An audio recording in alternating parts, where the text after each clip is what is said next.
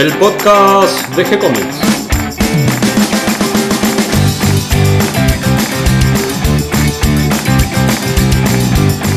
Muy bienvenidos a un nuevo episodio de G-Comics. Hoy me acompaña Mario Working. ¿Cómo estás, Mario? Hola, Gonzalo. Buenas noches. Y también Claudio Díaz. ¿Cómo estás? Hola, Gonzalo. ¿Cómo estás? ¿Cómo están? Muy bien. Hoy no los voy a presentar porque tenemos un invitado muy especial, Emilio Balcarce. Así que prepárense en su rol de guionistas para consultarlo, preguntarle, que nos cuente su historia. ¿Cómo estás, Emilio? Bueno, buenas noches, muy bien, un gusto escucharlo. El gusto es nuestro y bueno, te agradezco que aceptes esta invitación a charlar un poquito de, historietas desde el lado de los guiones y que nos cuentes un poco tu historia. Vamos a aprovechar para conversar de, un poco de la historia y la cocina dentro de la editorial Record con la revista Scorpio, que según tengo entendido tus comienzos fueron por allí. Sí, sí, yo arranqué en la revista Scorpio ya por 1977, tenía 22 años. Eh, me llevó ahí este Alberto Salinas, o sea, el hijo del dibujante del gran José Luis. Eh, llegué medio casualidad, o sea, después de haber hecho el clásico recorrido de todos los dibujantes con sus historietas propias por todas las editoriales, siempre me decían lo mismo, que me faltaba línea, que tenía que estudiar más, que, que todo, pero curiosamente gustaron los guiones que llevé, o sea, me dijeron que los pase a papel y ahí arranqué con Alfredo Scuti allá hace ya más de 40 años. Ahí en la revista Scorpio había grandes dibujantes. Eh, con los cuales tuviste el honor de, comenzar, porque eh, al revés de, muchos principiantes en, el oficio del, del, guion, que les cuesta conseguir eh, dibujantes destacados, que ya sean profesionales, en tu caso entraste directamente guionando para grandes dibujantes. Sí, fue este el primer guion que me dibujaron, tuve la suerte de que se lo dieran al gran Lucho Olivera, que este, fue sobreviviente. Ese fue el primer este, dibujante así de los grandes, después eh, tuve Enrique Brecha, Eugenio Sopi, me dibujó mucho, Frank Filaggi, este, después vino Jiménez, Marcelo Pérez, un montón. Creo que he trabajado con casi todos y los que no había logrado trabajar en esa época lo conseguí en, mi segunda etapa, de, porque ya estuve un tiempo alejado de la historieta después de la gran crisis de los 80 y 90 y me dediqué más al periodismo, o sea, trabajé en este, eh, como periodista y después volví en el 2009 que la primera historia me la dibujó Hawk, que fue Funeral. Y ahí regresé y hasta hoy estoy trabajando para Italia por para la editorial Aurea, que es la que edita el Scorpio de allá, ¿no? el Scorpio y la Story. Eh, vos, Emilio, en esa época sobre todo, aunque siempre lo hiciste, te destacaste con un estilo de guiones particular que no mucha gente hace porque además es difícil de hacer es el estilo de guion corto, unitario y encima con final sorpresa. ¿Eso es algo que quisiste hacer a propósito? ¿Te salía así natural o eh, fue se fue dando un poco? Bueno, yo crecí este, viendo La Dimensión Desconocida y Rumbo a lo Desconocido, que eran mis series preferidas, que tenían generalmente finales sorpresivos. Después en la historieta seguí mucho Vampirella y Doctor Tetrick, que también eran historias de terror y ciencia ficción con ese tipo de finales. Eh, siempre me, me gustó mucho el final sorpresivo, sobre todo desde que vi en el cine El Planeta de los Simios también, con ese final tremendo que, este, que me, me, encantó y siempre traté de hacer eso. O sea, yo generalmente cuando escribo empiezo por el final, o sea, este, necesito tener un final sorpresivo y después armo toda la estructura para llegar a ese final. Pero si no, no tengo el final, no arranco. Hay otros guionistas que por ahí arrancan y después se imaginan el final cuando ya desarrollaron toda la trama, pero yo prefiero arrancar siempre a partir de tener un final con sorpresa generalmente. Qué buena idea, o sea, para vos es muy importante tener un buen final. Eh, muchas veces... Si no lo tengo, no arranco. no, no la escribís la historia. Muchas veces es eh, al revés, eh, importa la historia y el final es lo menos importante, o se sabe desde un comienzo.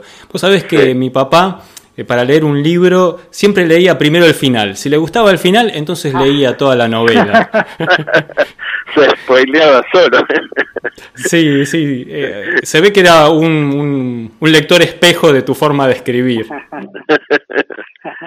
bueno, y en el caso de, este, Claudio me hablaba de los finales de las historias cortas.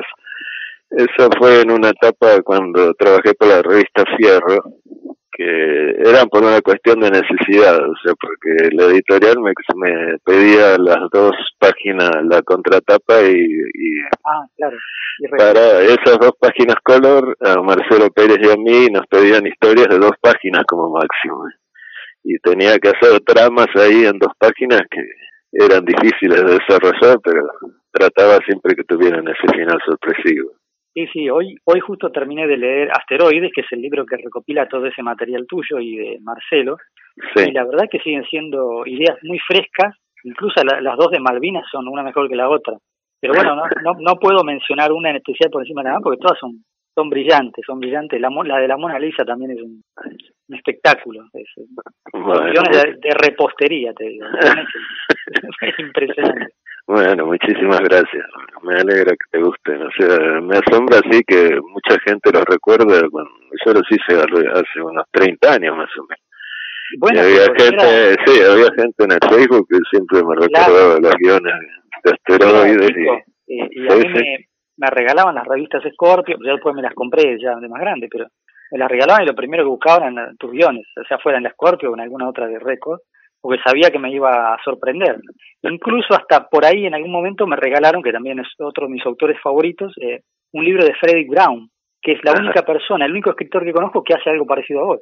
Mira, porque yo nunca lo leí, ahora que me lo, me lo ah, mencionás, lo voy a anotar. Y Frederick Brown, es un autor de los años 50 de ciencia ficción, que, era que si la idea era buena, él no le importaba eh, porque en esa época se pagaba por palabra, pero él no le importaba, él te lo resolvía en dos páginas o en cuatro páginas y chau. Y, la idea ganaba tanta fuerza que era impresionante. Sí, yo leía, o sea, hace hace mucho tiempo que no leo, lo voy a confesar, porque al ser, yo soy jefe de policía del diario Crónica y estoy todo el día leyendo noticias, cables y entonces este ya eh, no tengo mucho tiempo para leer, pero bueno, el año que viene me jubilo y volveré a mi pasión que era la lectura de hace unos años. Yo lo que ah. más, más, más leía era este Arthur Clarke, Isaac Asimov y Robert Sheckley, esos eran mis preferidos. Todo Sheckley es muy bueno. Y Asimov tiene algunos eh, cuentos cortos con finales así medio sorpresa, vuelta. Sí, y Clark también. Clark también, por ejemplo, cita con Rama o, este, el despertar de... ¿cómo se claro, cita con Rama, es un golazo ese final. Ese final que vienen por tres las cosas era, era, excelente, sí. Después de todo el día que les provoca. Mi, mi, preferido de Arthur Clarke, que es El fin de la infancia, también tiene un este final también que tiene el final sorpresivo. Y cuando aparece bajo un extraterrestre y resulta que es el diablo, es, excelente esa imagen. Pero me, me golpeó cuando lo leí. Sí, brutal, brutal. Sí, sí, sí. Una historieta que se destaca muchísimo y siempre se recuerda de tu etapa de Scorpio es toda la serie que escribiste de Crónicas del Tiempo Medio. Eh, con Juan Sanoto. Vos siempre decís que está inspirada en Terminator, pero cuando la veo, eh, a mí me, recuerda por el dibujo de Sanoto, inmediatamente me lleva a, los ambientes de Druna, con esas chicas sexys este, en el peligro, entre las ruinas. Ajá. Eh, no, yo eh, Druna la leí pues, eh, sobre todo, pero no para esa época, no, no, no la tenía, no la conocía cuando escribí Terminator, eh, Terminator, mira, este, no, lo que pasó con Sanoto, que fuimos a ver la primera Terminator y quedamos fascinados los dos, sobre todo por las batallas en el futuro, o sea, esa guerra entre las máquinas y el hombre que mostraba la película nos fascinó y Sanoto me dijo que quería hacer una serie en ese ambiente, o sea, con algo parecido, la humanidad enfrentada contra las máquinas. Y en un principio era, iban a ser episodios unitarios, pero en esa, en una época así, con ese, ese enfrentamiento y después este, le fueron gustando los personajes que fui creando y al final resolvimos juntarlos y hacer la serie.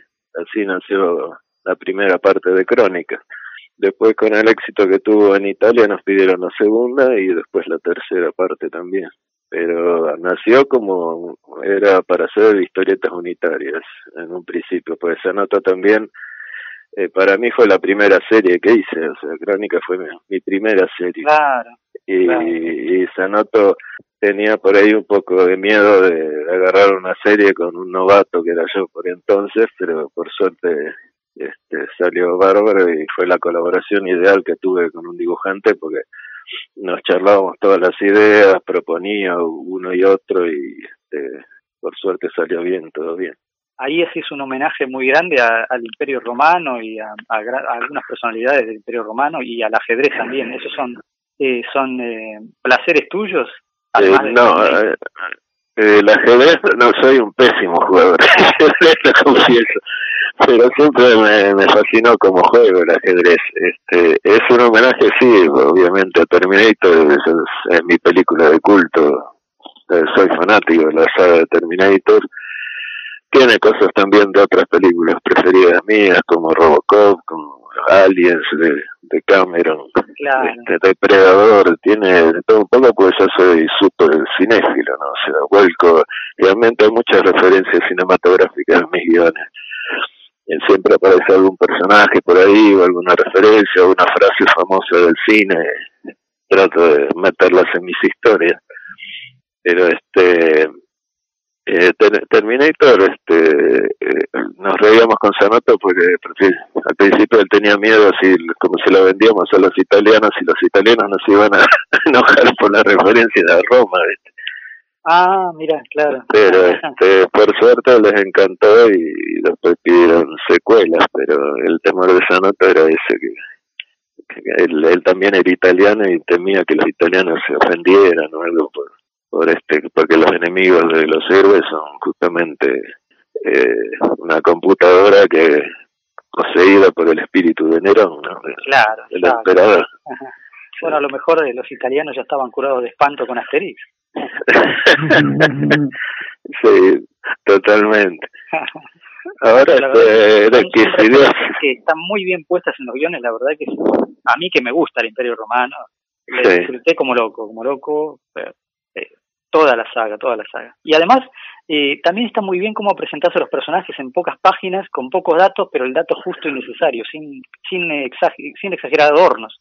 Sí, este, uno de los de mis maestros, de, de mi único maestro de guion fue Alberto Contreras, que hacía el, la, la tira del el, regreso de Osiris en el diario Clarín, que nunca tuve la suerte de conocerlo, porque este, siempre nos carteamos, este, no, no, no sé, era un poco misterioso, no quería un encuentro en un café o algo, él prefería todo por carta y él me dio, me enseñó cómo se debía presentar un guion y una de las que más me quedó me dijo que cada seis cuadros tiene que pasar algo. Esa es la máxima que me impuso y es lo que trato de, de imponer y también que cuando termine una página hace un engancho para que te lleve a leer la, la próxima. O sea, de un cuadro que te deje con una expectativa para pasar a la siguiente página. Bien, o sea que tenés, además de, de un final para la historia, desde un comienzo, también tenés el final de cada página. Sí, yo ahora me agarré la costumbre de pobres dibujantes, le pongo página 1, viste, hasta tal cuadro, página 2, hasta tal cuadro, para guardar eso. Antes no, antes generalmente no, hacía guiones de, de 10, 12 páginas y dejaba que el dibujante lo, lo planificara como quisiera, pero últimamente me agarré para justamente para sembrar expectativas de una página a la otra, de, marcarle eso donde termina cada página. Pero igual les doy libertad, o sea, no los saturo de cuadros, le, dejo este, a veces que cambien si ellos quieren, o si era necesario que diagramen de otra forma, no soy muy estricto, yo creo que dos cabezas siempre pienso más que una, ¿no? Otra historia destacada es El extraño juicio a Roy Ellie. Es una historia que yo tengo en la memoria que la leí en La Fierro. ¿E-, ¿Es correcto? Eh, la primera vez que salió fue en La Superhumor. Eh, la estaba dirigida por Trillo. Después Trillo dejó y el siguiente director, que ahora no recuerdo quién era, sacó Crónicas del Tiempo Medio. después, eh, perdón, sacó El extraño juicio de y después este, la publicaron en La Scorpio también. Ajá, bueno, yo la debo haber leído en una de las dos porque me acuerdo en mi adolescencia haberla leído y que me impactó esa historia. Eh, fue, fue la historieta que me, me, hizo gustar el dibujo de Juan Jiménez. Eh, después no hubo otra historia de Juan Jiménez que me convenciera después de leer eh, El extraño juicio. Y mm, es una historia que, que, siempre me, me, quedó trabajando en la, en la cabeza y que me impresionó. Eh, lo que no tenía registrado es que era un guion tuyo. Eso es malo.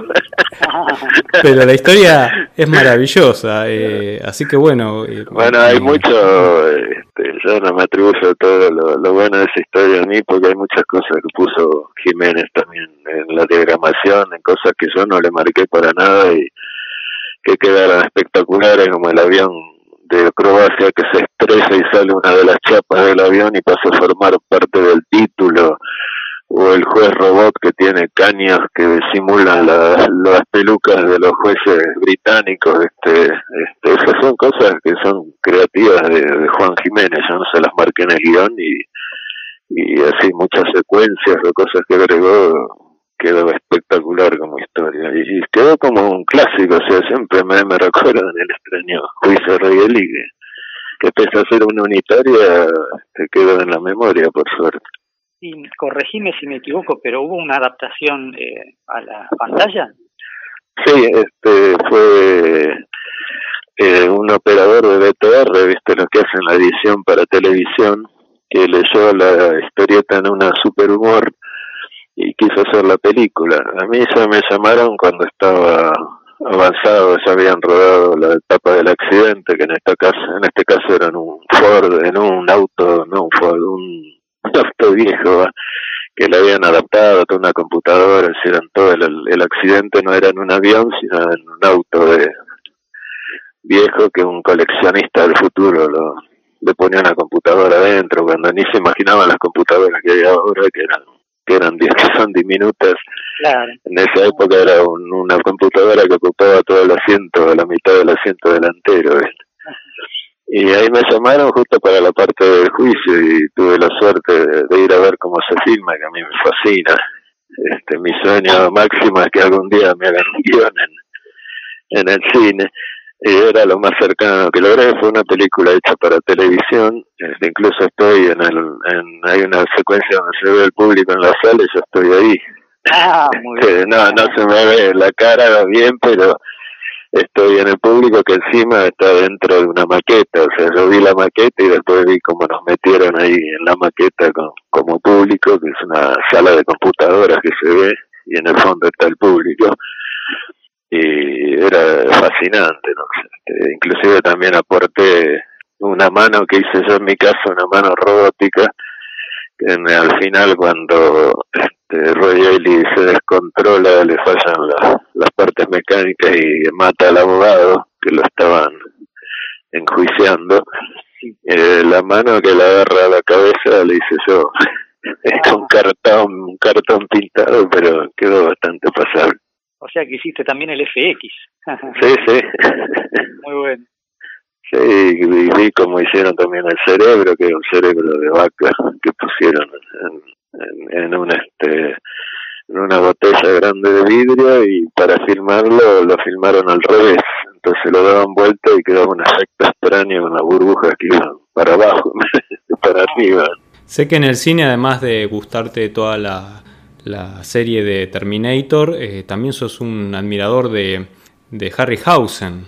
Ah, sí, total fanático. Bueno, las primeras criaturas que vi en el cine que se movían de forma realista fueron las de Harryhausen, que no eran así, o maquetas gigantes movilizadas o de tipos disfrazados, sino este, seres fantásticos que o esqueletos o dragones o cíclopes que se movían como una cosa viva y eso me fascinó y me sigue fascinando aún hoy en día pese a que los efectos del CGI ya han evolucionado tanto que pueden hacer cualquier cosa esas criaturas de Harryhausen todavía tienen su encanto sí, esos, esos esqueletos son insuperables. Incluso tengo yo soy coleccionista también así de maquetas de cine de todo y tengo todas las figuras de Harryhausen Ah, buenísimo. Todas, las, miniaturas las tengo, tal, tal mi fanatismo. Una dificultad que tienen los guionistas hoy en día, donde el trabajo se ha vuelto tan internacional, eh, un poco también forzados por la falta de editoriales grandes que, puedan sostener de una manera continuada el trabajo de, un dibujante, de un guionista.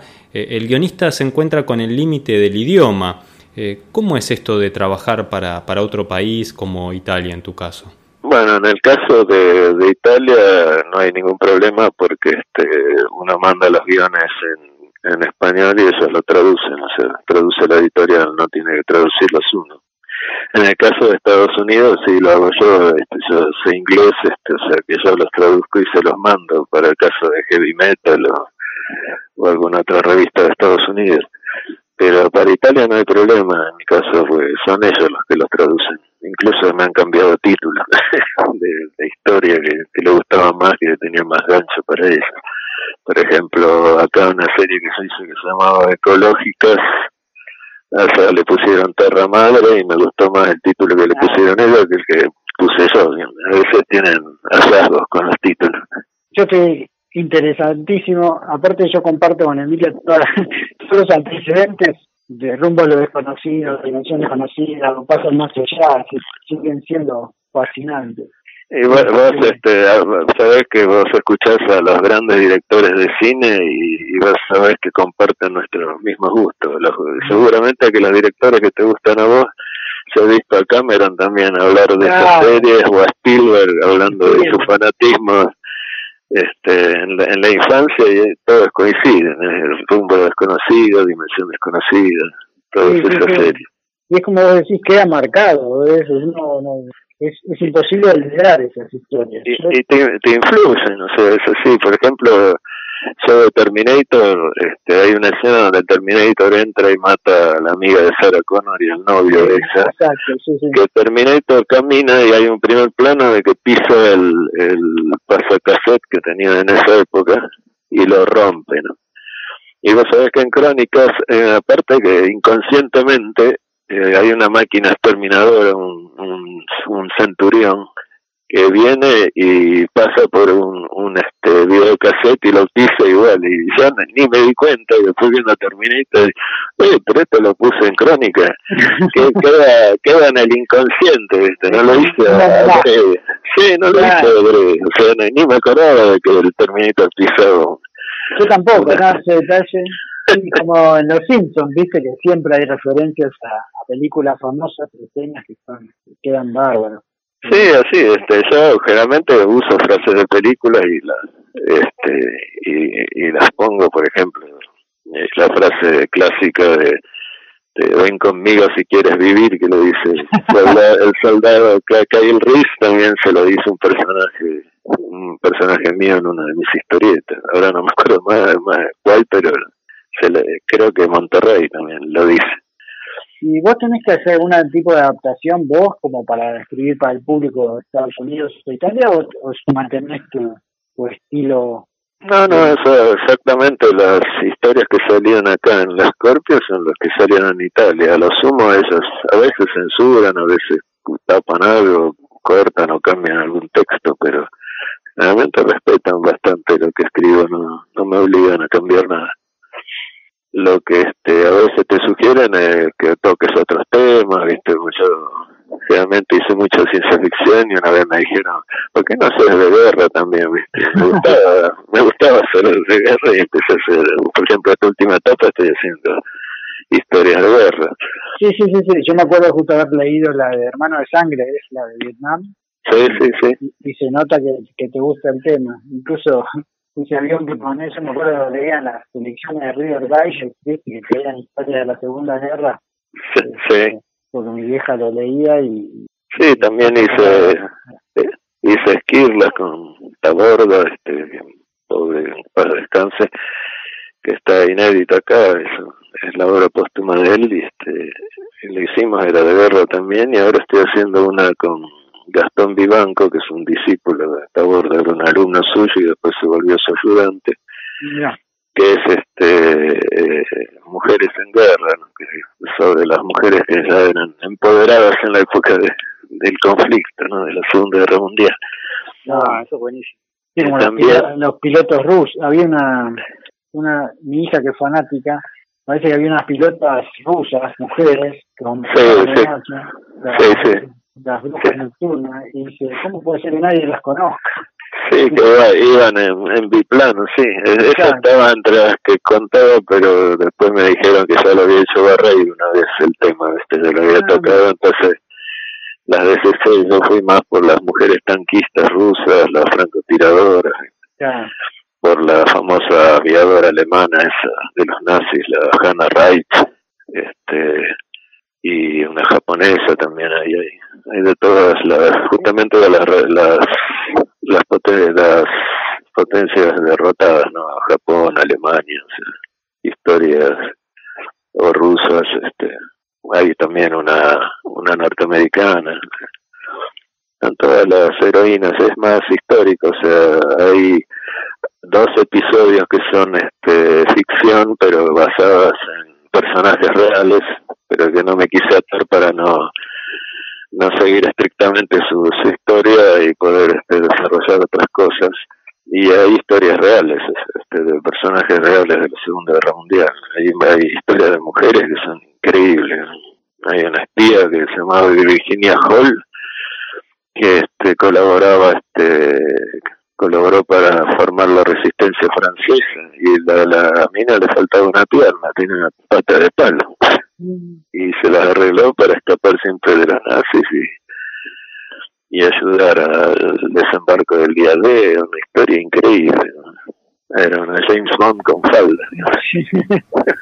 ¿Qué cosas tiene el tiempo? Que mm, tu serie tan conocida es Crónicas del Tiempo Medio y actualmente trabajas en la sección de policiales del diario Crónica. Yo quería preguntarte si esto de estar leyendo noticias de policiales sirve para, para inspiración en tus historias y también eh, a raíz de las noticias que están saliendo últimamente con respecto a la tecnología, eh, ¿qué futuro ves para la ciencia ficción? Porque pareciera que el tiempo va más rápido que lo que puede imaginar o escribir. Eh, cualquier escritor hoy en día se queda corto ¿no? con, con lo que está pasando. Sí, sí, este, siempre la realidad nos sorprende a diario, pero creo que es la época de la ciencia ficción, indudablemente. Las películas que mayor éxito tienen son todas sobre género y todavía este, no está todo escrito, digamos, yo creo que se pueden inventar muchas cosas. En cuanto a lo del policial, te digo que es al revés, o sea, no me inspiran para nada las historias de, cuenta diaria. En realidad trato de, escapar, ¿viste? O sea, mi, mi, la historieta es mi modo de evadirme, porque es duro todos los días contar sobre crímenes, asesinatos, violaciones, prefiero irme a la ciencia ficción y evadirme un poco y, y encontrar otros mundos y planetas. Este solo un policial creo que hice justamente que saqué hace poco el libro lo autoedité que es Monterrey pero que me fascina el ambiente que de la narcoguerra en México me parece una cosa de Mad Max justamente una, los, narcos tienen narcotanques o submarinos con cocaína es un mundo increíble ¿no? entonces lo quise tocar por eso pero no porque me atrayera lo policial, no me atraía más el tema de la muerte, como la ven los mexicanos y las revoluciones mexicanas y todo eso. Los aztecas, los mayas. Por ese lado me, me, me gustó hacerla. Ya que tocaste el tema de la autoedición, nos gustaría saber qué, qué obras se pueden conseguir ahora tuyas que hayas autoeditado y cómo te está yendo con esta experiencia, que me imagino que, eh, no sé si te habrás imaginado alguna vez que te ibas a convertir en editor también. no, la, la, verdad que no, este, vi este, La de la autoedición nació antes de la pandemia, este el primer libro que planificamos con Marcelo Rodríguez, con el dibujante, que fue Hermanos de Sangre. Lo, fue una inversión conjunta de los dos, es una edición muy limitada, este, y después me agarró la pandemia. Ahora, este, traté de seguir invirtiendo lo que ganaba, lo que recaudaba por un libro, lo, inventé, lo invertía en otro y yo voy por el cuarto. Otra cosa también este, que me paró la pandemia es que tres de los libros son de Diego Garabano, que vive en Salto, y allá es Messi, es, el dibuja, es el dibujante del pueblo, cuando saca algo va a la radio, a la televisión local, ¿viste? hay una promoción impresionante, entonces los libros que sacamos en su mayoría iban a ir para allá, porque sé que me aseguro una venta seguro entre los fans que tienen los familiares, este, eh, pero me paró toda la pandemia, o sea, ¿no? pues apenas le pude alcanzar la primera tanda de los libros que fue Nación India y después los que tengo, los segundos que hice, que fue Monterrey y, y Hikikomori, este, los tengo acá todavía, no, no se los pude llevar porque no puede salir del pueblo, ¿viste? a buscarlos. Hikikomori o también es una obra con final sorpresa muy, muy buena. Sí, sí, este, eso me, me surgió la idea leyendo una vez que lo relata el libro al final, que de un padre que, que tuvo que contratar a, un, a, un, a otra persona para que sacara a su hijo de los juegos, ¿viste? contra que le ganaran el juego para sacarlo. Impresionante. Para mí, mi intención sacándolos es que son libros que no despertaron la atención de ningún editor acá, que los editores acá generalmente están más por el libro intelectual últimamente, la, la, la historieta de autor y no, no de género, yo soy más un guionista de género. Pero, y además los temas que tocaban no eran no eran tan, por ejemplo, la guerra no interesa por acá cuando en Europa son los libros que más se editan, son los libros de la Segunda Guerra Mundial en estos momentos son los que más se consumen. Por eso fue una, son historietas más hechas para Italia que, para acá y por eso se me ocurrió sacarlas acá porque quiero dar a conocer mi trabajo ¿no? en Italia. Pero este, se venden más aceptablemente por el tiempo en que vivimos, pero andan más o menos bien y mientras anden así reinvertiré y sacaré otra, si Dios quiere. Bien, finalmente para despedirnos y agradecerte por, por este ratito de conversación, contándonos un poco de tus historias y de tu trabajo como guionista. Eh, yo una de las últimas obras tuyas que leí es Terminal, que es una historieta que dibujó Hawk con guiones tuyos, eh, donde exploras un poco el género steampunk, justamente esto que vos decís que te gusta escribir por géneros, así como en Valkyria tal vez eh, explorás el género de lo heroico, de la fantasía heroica. Sí, sí, sí. ¿Qué otros géneros te gustan o qué otros explorarías que todavía no, no, no investigaste? Los que estoy explorando son los que más me gustan, o sea, dentro de la ciencia ficción todos los, los géneros. Este, Nación India también es steampunk, pero en el lejano oeste también, eh, esta vez en, es una Ucrania, un tiempo este, un tiempo este un tiempo modificado sí. Este justamente eh, ahora eh, también me gusta el tema de los viajes en el tiempo siempre me gustó mucho lo, curiosamente lo que descubrí hace poco es que nunca había escrito una una historia sobre una invasión extraterrestre o sea sí unitarios pero nunca una serie o sea y con surgió la posibilidad con Sergio Ibáñez que dice SIT, que, es, que trató de hacer una invasión original dentro de todo lo que se ha hecho hasta ahora, que en esta ocasión transcurre en Israel, o sea, y une a, pueblos enfrentados de toda la vida como, con, este para enfrentar al enemigo común, que son invasores que como que esclavizan a la gente, son como unos robots gigantes que tratan, los tratan como perros, o sea, los sacan a pasear llevándolos con una correa electrónica para así que tratar de ubicar a otros sobrevivientes ¿no? y, eliminarlos. Ese libro se llama City y, va a ser editado, si Dios quiere, en octubre o noviembre de este año, con Sergio Ibáñez, es, el dibujante, que es la primera vez que, que es la primera vez que trabajo también. Un muy buen dibujante también. Sí, sí, excelente. Y contanos cuáles se pueden conseguir ahora, cuáles eh, los oyentes pueden comunicarse con vos para conseguirlos, eh, bueno, cuáles podemos esperar también. Si entran en mi Facebook, este, Emilio Valcarce, ahí están todos los libros que saqué últimamente y los que saqué anteriores, los que están también de otras editoriales, están todos allí. Eh, los últimos cuatro que edité son este, los que ya mencioné, Hermanos de Sangre, que son autoediciones mías, este, Hikikomori, Nación India y Monterrey, esos son los cuatro que edité yo y que se consiguen en las principales comiquerías están.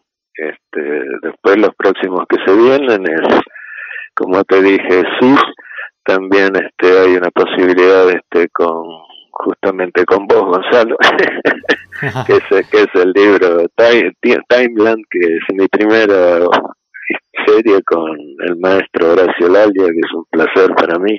Nunca había tenido la suerte de trabajar con él y él se contactó conmigo diciéndome que, quería trabajar conmigo, o sea que fue una sorpresa y una alegría inmensa y por fin parece que uh, lo veremos. dándose la mano.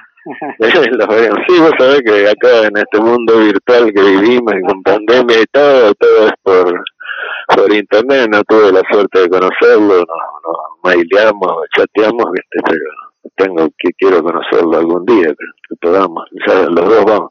Yo el año que viene ya me jubilo, así que voy a tener mucho tiempo por fin para ir a los eventos y a, a todos los que siempre quise participar y por mi trabajo en el diario no puedo, siempre me invitan y no puedo porque tengo horarios especiales que generalmente es la hora en que se desarrollan los eventos y nunca puedo ir. Eh, ya a partir del año que viene ya voy a poder estar más presente, que, me gusta mucho esto de los eventos. Vamos a poner los links de todas las publicaciones para aquellos que estén interesados puedan acceder desde el texto que acompaña al audio del podcast. Yo te agradezco, Emilio, y me estaba guardando justamente para el final esta noticia que, anunciaste que nos pone tan contentos y nos hace sentir muy orgullosos de, que muy pronto vamos a publicar en el sitio una historieta tuya junto al maestro Lalia. Eh, Catalina ya combinó con, Horacio para ir a buscar los originales para hacer un trabajo de calidad y, luego una vez publicado en digital lo vamos a tener también en papel. Eh, así que bueno, muy agradecido, mil gracias por, por esta charla y por la posibilidad de compartir tu trabajo con todos los lectores de G-Comics. Te mando un gran abrazo y, bueno, eh, les dejo el cierre a ustedes, muchachos, con el maestro Valcarce. bueno, muchas gracias a, vos por la invitación y un placer hablar con ustedes. Muchas gracias, Emilio. Un gran abrazo. Un abrazo. Muchas gracias, Claudio. Gracias, chao, Claudia. Chao. Chao, Emilio. Un abrazo. Muchas gracias. Gracias, gracias por la charla. Gracias a ustedes. Un abrazo grande. Abrazos, abrazos.